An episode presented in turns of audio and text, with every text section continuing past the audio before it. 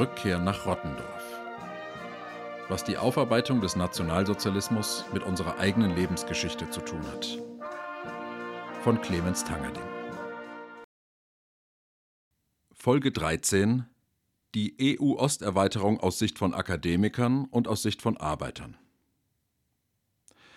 Ich habe in der Vergangenheit immer wieder das Rottendorfer Outlet gelobt und ich werde damit auch weitermachen, zumal bald Weihnachten ist. Im Rottendorfer Outlet bekommen Sie nämlich alle Weihnachtsgeschenke an einem Ort. Im Outlet gibt es nicht nur Herren- und Damenbekleidung, sondern auch Schokolade, Schuhe, Möbel, Porzellan, Wanderausrüstung, Gesundheitsprodukte, schicke Unterwäsche und Holzspielzeug. Trotzdem werde ich etwas schwermütig, wenn ich an das Outlet denke, denn ein Lagerverkauf ist verschwunden, der fest zu Rottendorf gehört hat. Er lag etwas abseits des Outlet-Geländes im hinteren Industriegebiet. Es war die Fahrradfirma Prophete. Dorthin fuhr ich mit meinem Vater und meinen Geschwistern, als ich sieben oder acht Jahre alt war. Eine riesige Halle voller Fahrräder, aber nicht schön präsentiert wie im Fahrradladen, sondern alle eng aneinandergereiht, etwas lieblos. Wer zu Prophete kam, der wollte ein Fahrrad kaufen und sich nicht erst davon überzeugen lassen. Es waren auch nur Verkäufer und Monteure anwesend, keine Berater.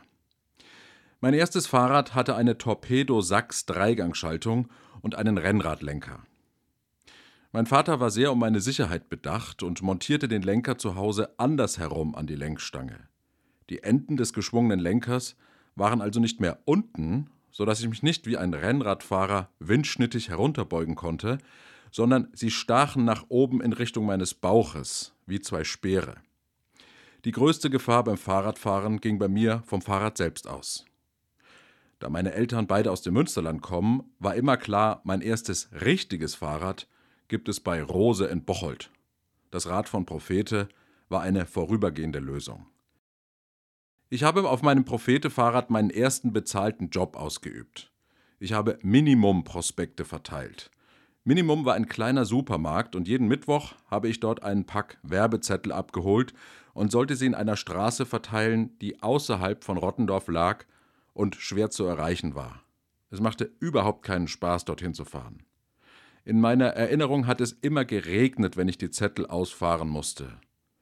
Meine Erinnerung sucht aber, glaube ich, vor allem eine Entschuldigung dafür, dass ich relativ oft vergessen habe, die Werbezettel beim Minimum abzuholen. Oder meine Mutter musste sie mit dem Auto verteilen, weil ich dermaßen keine Lust hatte. Manchmal habe ich mich auch auf mein grünes Prophete gesetzt und bin widerwillig losgefahren. Prophete-Fahrräder haben uns Rottendorfer Kinder durch den Ort getragen. Und sie haben richtig vielen Menschen Arbeit gegeben. Das weiß ich deswegen, weil ich später selbst dort gearbeitet habe. Als Student in den ersten Semesterferien war ich auf Jobsuche. Da ich zu Hause war, habe ich bei Prophete gefragt. Ich lief ins Verwaltungsgebäude und wurde dort zu einem Mitarbeiter geschickt. Er fragte mich, ob ich einen Führerschein hätte und ob ich schon mal einen 7,5 Tonner gefahren sei. Die erste Frage bejahte ich, die zweite verneinte ich. Er nahm den Hörer ab und rief in der Halle an.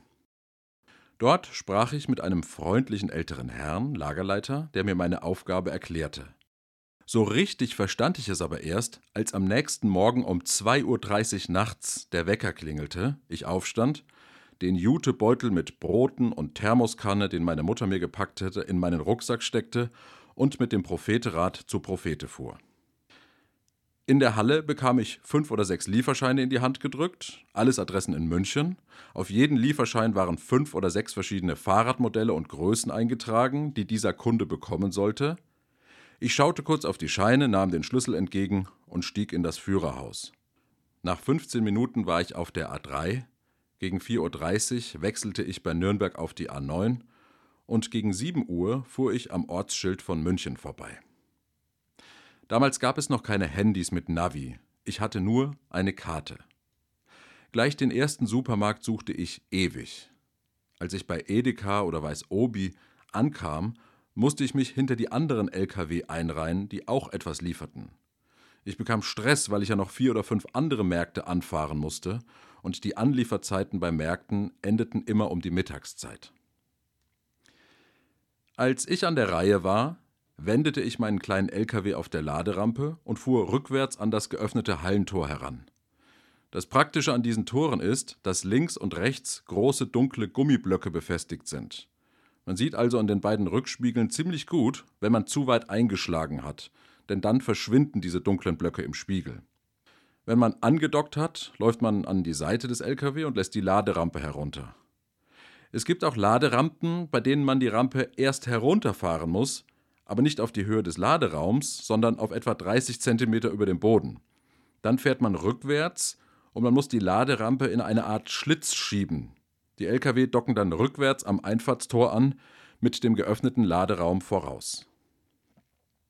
Wenn der LKW steht, dann holt mal den Lieferschein heraus, übergibt den den Lagerarbeitern, dann holen sie die 20 bis 50 Fahrräder aus dem Laderaum, die sie bestellt haben.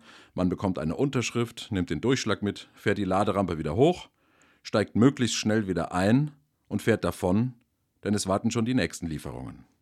Das ganze Ausladen dauert keine 15 Minuten.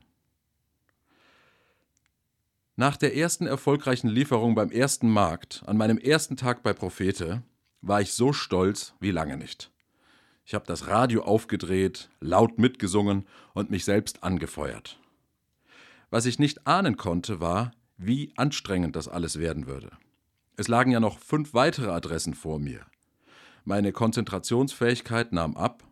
Ich war ja seit drei Uhr auf den Beinen Daher fiel es mir nach einer Zeit immer schwerer, mir die Abfolge der Straßen zu merken. Zweite rechts, dann erste links, dann gleich wieder rechts. Oder war es doch die zweite links? Irgendwie ging es gut, und gegen Mittag trat ich die Heimfahrt an. Mit maximal 90 km/h von München nach Rottendorf. Ich war gegen 16 Uhr zu Hause, verabschiedete mich und radelte nach Hause. Am nächsten Morgen um drei stieg ich wieder in den LKW.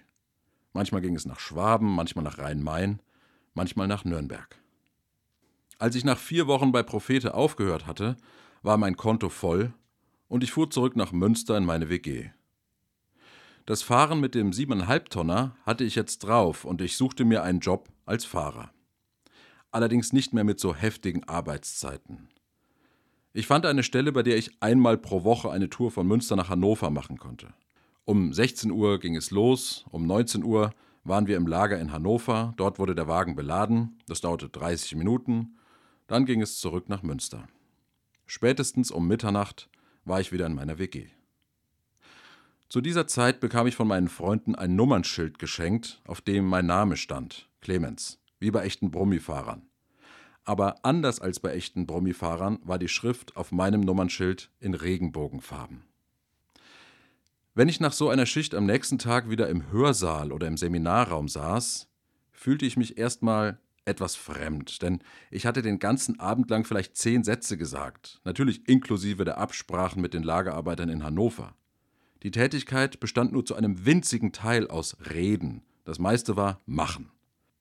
Hier an der Uni war es genau andersherum. Das Machen bestand nur daraus, pünktlich am Seminarraum einzutreffen und sich hinzusetzen. Alles andere war Gespräch. Aber das Gespräch im Seminar war nicht so zielgerichtet wie die Abstimmungen mit den Lagerarbeitern. In den Sitzungen ging es darum, dass wir etwas Neues lernen sollten. Wir mussten keinen Auftrag erfüllen. Aber die Inhalte dessen, was wir im Geschichtsstudium lernen sollten, ließen sich nicht so leicht auf den Punkt bringen wie das Erlernen des Fahrens eines 7,5 Tonners. Die Seminare in Geschichte hatten damals oft mit Osteuropa zu tun. Denn als ich studiert habe, war das große Thema auf internationaler Bühne die EU-Osterweiterung. Zuständig politisch war der deutsche Sozialdemokrat Günther Verheugen als EU-Kommissar für die Osterweiterung. Auf einem Jahrestreffen meiner Journalistenschule in München trat er auf und berichtete von den enormen Schwierigkeiten, die es zu bewältigen gab und die die Union, die europäische, nicht die christlich-demokratische, aus dem Weg geräumt habe. Damals war Gerhard Schröder Kanzler und der Komiker und Stimmenimitator Elmar Brandt hatte die Rolle seines Lebens. Zum 1. Januar 2004 traten zehn Länder der EU bei. Estland, Lettland, Litauen, Malta, Polen, Slowakei, Slowenien, Tschechien, Ungarn und Zypern. Es war die fünfte und bisher größte Erweiterung der Europäischen Union. Die EU bestand danach nur drei Jahre lang aus 25 Mitgliedstaaten, denn am 1. Januar 2007 traten noch Bulgarien und Rumänien bei. Zwölf neue Staaten in drei Jahren. Mit dem Wissen von heute würde ich sagen, was für ein verrückter Sprung. Bis 2003 verlief die Ostgrenze der EU entlang der Oder-Neiße-Linie. Die schwächsten Regionen waren die neuen Länder. Dieses ganze Gefüge verschob sich danach in rasender Geschwindigkeit in den Osten. Heute sehe ich diese schnelle Aufnahme kritisch, weil mir heute bewusst ist, wie komplex die Integration neuer Mitglieder in bestehende Strukturen ist. Im Studium wurde die EU-Osterweiterung aber nicht unter praktischen Gesichtspunkten behandelt, mit praktisch meine ich auch finanziell und politisch, sondern als historische Aufgabe der EU, besonders der Deutschen. Die Professoren und Professorinnen im Geschichtsstudium haben die Erweiterung als Überwindung einer jahrhundertealten Feindschaft oder Gegnerschaft begriffen. Insbesondere der Beitritt Polens wurde damals auch in der Presse als eine Art historischer Verpflichtung interpretiert. Polen, das Land, das unter Deutschland so gelitten hatte, ging nun mit Deutschland eine Einheit ein. Was ich über Polen im Geschichtsstudium gelernt habe, war wirklich besonders. In Polen standen Auschwitz und Treblinka. Mir war das vorher gar nicht so richtig bewusst, was das für ein Land bedeutet, wenn ein anderes Land auf dem eigenen Territorium solche schrecklichen Verbrechen begeht. Auschwitz gehörte während des Zweiten Weltkriegs zum sogenannten Generalgouvernement. Das Generalgouvernement war ein von der Hitlerregierung künstlich geschaffenes Gebiet, um das besetzte Land Polen möglichst schnell zu integrieren. Wenn die Russen in Windeseile ukrainische Bezirke zu russischen erklären, Statthalter ernennen und die Verwaltung russifizieren, dann ist das in etwa dasselbe. Ebenfalls im Generalgouvernement nordöstlich von Warschau lag das kleine Dorf Treblinka. Dort stand eines von drei Lagern, das ausschließlich der Vernichtung diente. In Auschwitz waren ja Arbeitslager angeschlossen. In Auschwitz selbst waren Betriebsstätten und Auschwitz hatte Dutzende von Außenlagern, also Arbeitskommandos, zum Beispiel in Bergbaugebieten. In Treblinka war das einzige Ziel, die ankommenden Menschen so schnell wie möglich zu töten. Das sieht man auch anhand der Quellen. Bei Deportationen nach Auschwitz liegen das Datum der Deportation und das Todesdatum oft Monate oder Jahre auseinander. In Treblinka ist es anders. Der Sonderzug DA84 zum Beispiel fuhr am 30.09.1942 von Darmstadt los. Er transportierte 883 Juden und Jüdinnen aus Hessen ab. Sie durften sogar jeder 50 Reichsmark mitnehmen als Startbudget für den neuen Wohnort im Osten. Der Sonderzug DA84 musste mehrmals verschoben werden. Er sollte eigentlich schon Ende Juni starten und die hessischen Juden erstmal ins Durchgangslager Isbika bei Lublin bringen. Die Juden und Jüdinnen in Bad Nauheim, Gießen, Mainz saßen also seit Juni auf gepackten Koffern. Am 30.09.1942 rollte der Zug schließlich los. Die Mitglieder der größeren jüdischen Gemeinden wurden mit Zügen nach Darmstadt gebracht, die aus kleineren mit Lkw in ihren Dörfern abgeholt und zum Darmstädter Hauptbahnhof gefahren. Dort stiegen sie ein, der Zug fuhr zwei Tage lang. In Treblinka stiegen sie aus. Es war alles neu dort, denn das Lager wurde erst im Juli 1942 fertiggestellt. Vielleicht haben die Ankömmlinge noch den Bau von Betonquadern gesehen, die gerade neu errichtet wurden. Denn in Treblinka musste ein Großteil der Juden und Jüdinnen aus dem Warschauer Ghetto ermordet werden, also musste direkt nach der Inbetriebnahme die Zahl der Gaskammern erhöht werden. Alle Ankömmlinge erfuhren, dass sie sich aus hygienischen Gründen ausziehen mussten, wurden in eine Dusche gedrängt, die Türen schlossen sich, aber kein Wasser lief aus den Brauseköpfen unter der Decke, Gas strömte herein.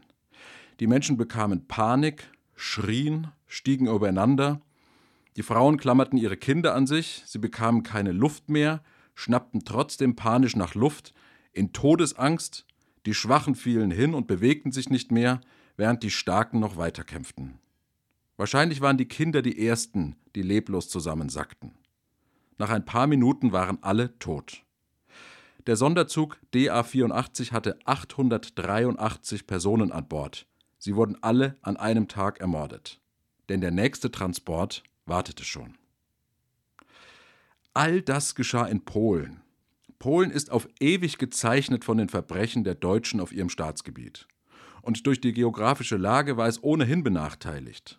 Zwischen dem späten 18. Jahrhundert und dem Ende des Ersten Weltkriegs existierte Polen als Staat nicht einmal.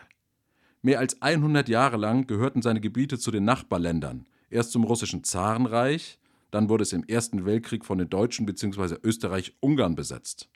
Zwischen 1919 und dem Zweiten Weltkrieg war es eigenständig, dann kam der Zweite Weltkrieg. Wie im Studium über die EU-Osterweiterung gesprochen wurde, war also sehr geprägt von historischen Bezügen.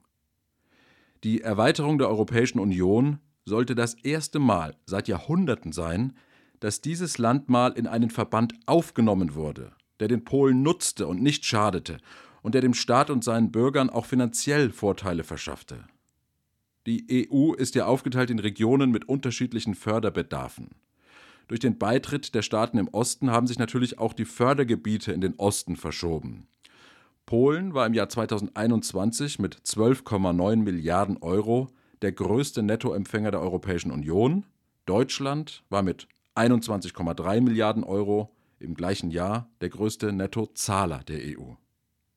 Von diesen praktischen politischen Dingen haben wir im Studium allerdings weniger erfahren.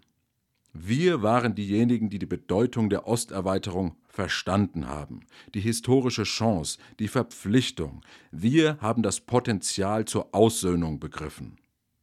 Als Polen und die neun anderen Staaten in die EU aufgenommen wurden, habe ich mein Studium beendet.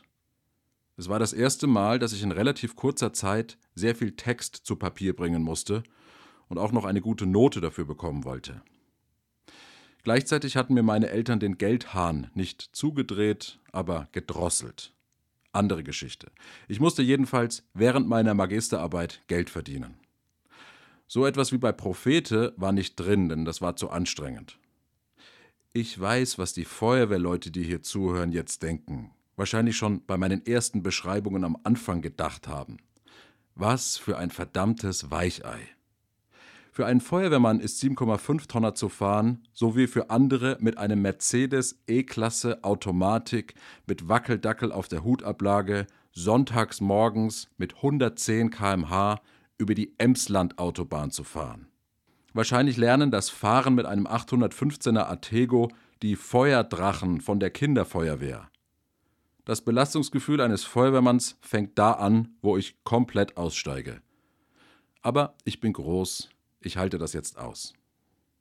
Ich konnte also nicht morgens um drei anfangen zu arbeiten, aber ich konnte 7,5 Tonner fahren.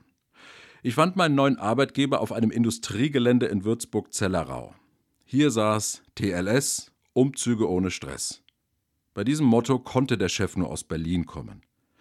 Als ich ihm sagte, ich würde gerne einmal pro Woche tagsüber arbeiten und hätte Erfahrung mit siebeneinhalb Tonnern, schlug er sofort ein. Ich wunderte mich, warum er so begeistert von mir war. Aber beim ersten Umzug merkte ich es relativ schnell. Unser Team bestand aus Hank, einem Amerikaner, ehemaliger Schulbusfahrer aus der Kaserne der US-Amerikaner. Er war nach dem Abzug der Ami in Würzburg geblieben und war neben dem Chef und mir der einzige im Team, der einen Führerschein hatte, beziehungsweise der seinen Führerschein nicht abgeben musste. Dann war da Christian, Christian war ein stiller Kerl, Mitte 50, kam immer mit Adiletten zur Arbeit und wohnte in einem Bauwagen im Garten eines Swingerclubs in einem Dorf in der Nähe von Würzburg. Er hatte immer am meisten Zeit, außer einmal, Ende November, da musste er sehr pünktlich zu Hause sein, weil er in dem Etablissement noch die Weihnachtsdeko anbringen musste. Dann waren da noch Vater und Sohn, an deren Namen ich mich nicht mehr erinnern kann. Der Sohn war gerade mit seiner Freundin zusammengezogen und musste Geld verdienen. Ich fragte ihn, ob sie denn leicht eine Wohnung gefunden hätten. Er meinte, er sei einfach in die Wohnung seiner Freundin eingezogen, die noch bei ihrer Mutter leben würde. Sein Vater sei dort auch eingezogen, denn sein Vater kam kurz danach mit der Mutter seiner neuen Freundin zusammen. Außerdem gehörte noch ein junger, türkischstämmiger Mann zu uns, der manchmal erschien und manchmal nicht. Wenn er nicht erschien, dann weil er verschlafen hatte oder Gerichtstermine hatte, die er seinem Chef verschwiegen hatte. Wir machten Umzüge, fuhren viel über die Autobahn und weder der Chef noch meine Kollegen waren bei diesen Fahrten besonders gut auf die Logistikunternehmen aus Osteuropa zu sprechen. Hank und der Vater lästerten einfach nur ab. Der Chef aber erklärte mir, dass die Margen immer kleiner würden und man den Laden eigentlich dicht machen könnte. Er würde mehr verdienen, wenn er an der Supermarktkasse arbeiten würde, meinte er. Ob das stimmt, wusste ich nicht. Wahrscheinlich war es übertrieben. Aber in dieser Zeit realisierte ich zum ersten Mal, dass ja nur Hartz-IV-Aufstocker, Menschen in Resozialisierungsmaßnahmen oder eben Studenten als Fahrer und Helfer arbeiteten. Sowohl hier bei TLS als auch bei Prophete. Es gab kaum richtig angestellte Arbeitskräfte. Das hatte sicher auch mit der Art der Arbeit zu tun. Aber es lag vermutlich auch daran, dass die Unternehmen die Lohnkosten und Lohnnebenkosten gering halten mussten, um überhaupt konkurrenzfähig sein zu können. Henk, Christian, mein Chef, sie haben alle komplett anders über die EU-Osterweiterung gesprochen, als ich das aus dem Studium kannte. Anders ist untertrieben. Es kam mir vor, als hätte dieser Prozess zwei unterschiedliche Welten von Wahrnehmung geschaffen. Für mich war die Einbindung Polens, der baltischen Staaten usw. So ein Akt der Versöhnung und der historischen Verpflichtung. Aber ich habe auch nie eine Leistung angeboten, die auch in Bulgarien oder Litauen angeboten wird. Die Erweiterung der EU hat nicht eine riesige Zahl von Mitbewerbern geschaffen, gegen die ich mich jetzt neu behaupten musste. Am Ende des Studiums war es bei uns cool, nach Riga oder Vilnius zu fliegen und sich die Städte dort anzuschauen oder Praktika in Warschau zu machen. Wir haben die Vorteile genießen können, hatten die Nachteile aber nicht zu fürchten. Mir ist das Thema Osterweiterung seitdem mehrmals wieder begegnet. Als ich die Geschichte eines mittelständischen Bauunternehmens in Hessen für ein Buch aufgearbeitet habe, habe ich mit vielen ehemaligen Mitarbeitern gesprochen. Leute vom Bau, Baggerfahrer, Ingenieure, Poliere, Oberpoliere. Was ich erfahren habe, hat mich sehr nachdenklich gemacht. Als die Beschäftigten in den 1960er Jahren angefangen haben zu arbeiten, haben die Lehrlinge mit anderen Lehrlingen aus dem Dorf und aus den umliegenden Dörfern zusammengearbeitet. Unter der Woche war man auf der Baustelle, am Wochenende auf dem Sportplatz. Wenn einer Geburtstag hatte, dann haben die Frauen einen Blechkuchen und Kaffee für alle auf die Baustelle gefahren. Der Betrieb hatte eine eigene Kegelbahn. Da haben die Leute vom Tiefbau und vom Hochbau gekegelt. An unterschiedlichen Tagen natürlich, weil die vom Hochbau und die vom Tiefbau nichts miteinander zu tun haben wollten. Man hat seine Frau bei der Kirchweih kennengelernt und nachdem man sie geheiratet hatte, baute man für die Familie ein Haus. Dabei haben die Kollegen geholfen, und zwar bis es fertig war. Da man viele Kollegen hatte, ging fast die gesamte freie Zeit für die Arbeit am Haus der anderen drauf. Die Arbeit und die Freizeit hat man mit denselben Personen verbracht. Die Arbeiter aus dem ehemaligen Jugoslawien, die nach 1990 kamen, waren die ersten, die anders gelebt haben. Aber das ging noch, es waren ja nicht so viele. Erst mit der EU-Osterweiterung hat sich alles verändert. Bei Hochbauprojekten ist oft nur noch der Polier, ein Vorarbeiter und ein Dolmetscher aus der eigenen Firma, die gesamte operative Arbeit wird von osteuropäischen Subunternehmern geleistet. Anders als früher verlassen die Subunternehmer aus Polen oder Rumänien bei starkem Regen oder Minustemperaturen nicht die Baustelle. So haben die deutschen Beschäftigten das nämlich selbstverständlich getan. Es war in Ordnung, denn warum sollte man seine Gesundheit riskieren, wenn es doch nur um ein paar Tage ging? Die alten Bauarbeiter haben mir erzählt, dass die Subunternehmer bei Wind und Wetter gearbeitet haben und das oft zu Spannungen mit den Deutschen geführt hat. Die Polen mussten sich kaputt arbeiten, um in der nächsten Saison wieder in Deutschland eingesetzt zu werden. Die Firma ist heute erfolgreicher denn je, aber die Zahl der Beschäftigten ist rapide zurückgegangen. Und sie geht auch noch weiter zurück, denn das Arbeiten auf dem Bau ist einfach nicht mehr attraktiv. Gerade das, was die Arbeiten auf der Baustelle ausgemacht hat, ist verloren gegangen. Es gibt keine Kegelbahn mehr, keine Geburtstagsfeiern auf der Baustelle, keine gemeinsamen Freizeitaktivitäten. Geselligkeit, Zusammengehörigkeit, Solidarität ist verloren gegangen. Ich habe im Zug der Recherchen auch mit einem Bauingenieur gesprochen. Mein alter, netter, sehr kompetenter Typ. Er arbeitet als Bauleiter Tiefbau bei der Firma und betreut 15 Baustellen parallel. Wir reden nicht von Einfamilienhäusern, sondern von Supermärkten, Industrieanlagen, ganzen Wohngebieten. Ich bin fast vom Stuhl gefallen, als er mir das erzählt hat. Wie kann man 15 Projekte gleichzeitig betreuen? Er meinte, er ist zu dieser Firma gewechselt, damit er endlich weniger zu tun hat als in dem Betrieb, für den er vorher gearbeitet hat. Anders geht es nicht. Das sagen alle. Der Kostendruck ist so hoch geworden, dass man nur überlebt, wenn man sehr schnell und sehr günstig arbeitet und möglichst viele Projekte gleichzeitig durchführt. Das hat nun mal mit der EU-Osterweiterung zu tun. Die Anbieter aus dem Osten drängten 2004 auch auf den deutschen Markt und jeder Markt zieht einen dauerhaften Verdrängungswettbewerb nach sich. Es ist nun mal so, dass mehr bulgarische Logistikunternehmen Aufträge in Deutschland bekommen, als dass deutsche Firmen Aufträge in Rumänien oder Bulgarien annehmen würden. Es gibt nun mal mehr Bauarbeiter aus Osteuropa auf deutschen Baustellen als deutsche Bauarbeiter auf osteuropäischen Baustellen. Die deutschen Unternehmen können die Leistung nicht zu den Preisen anbieten wie rumänische.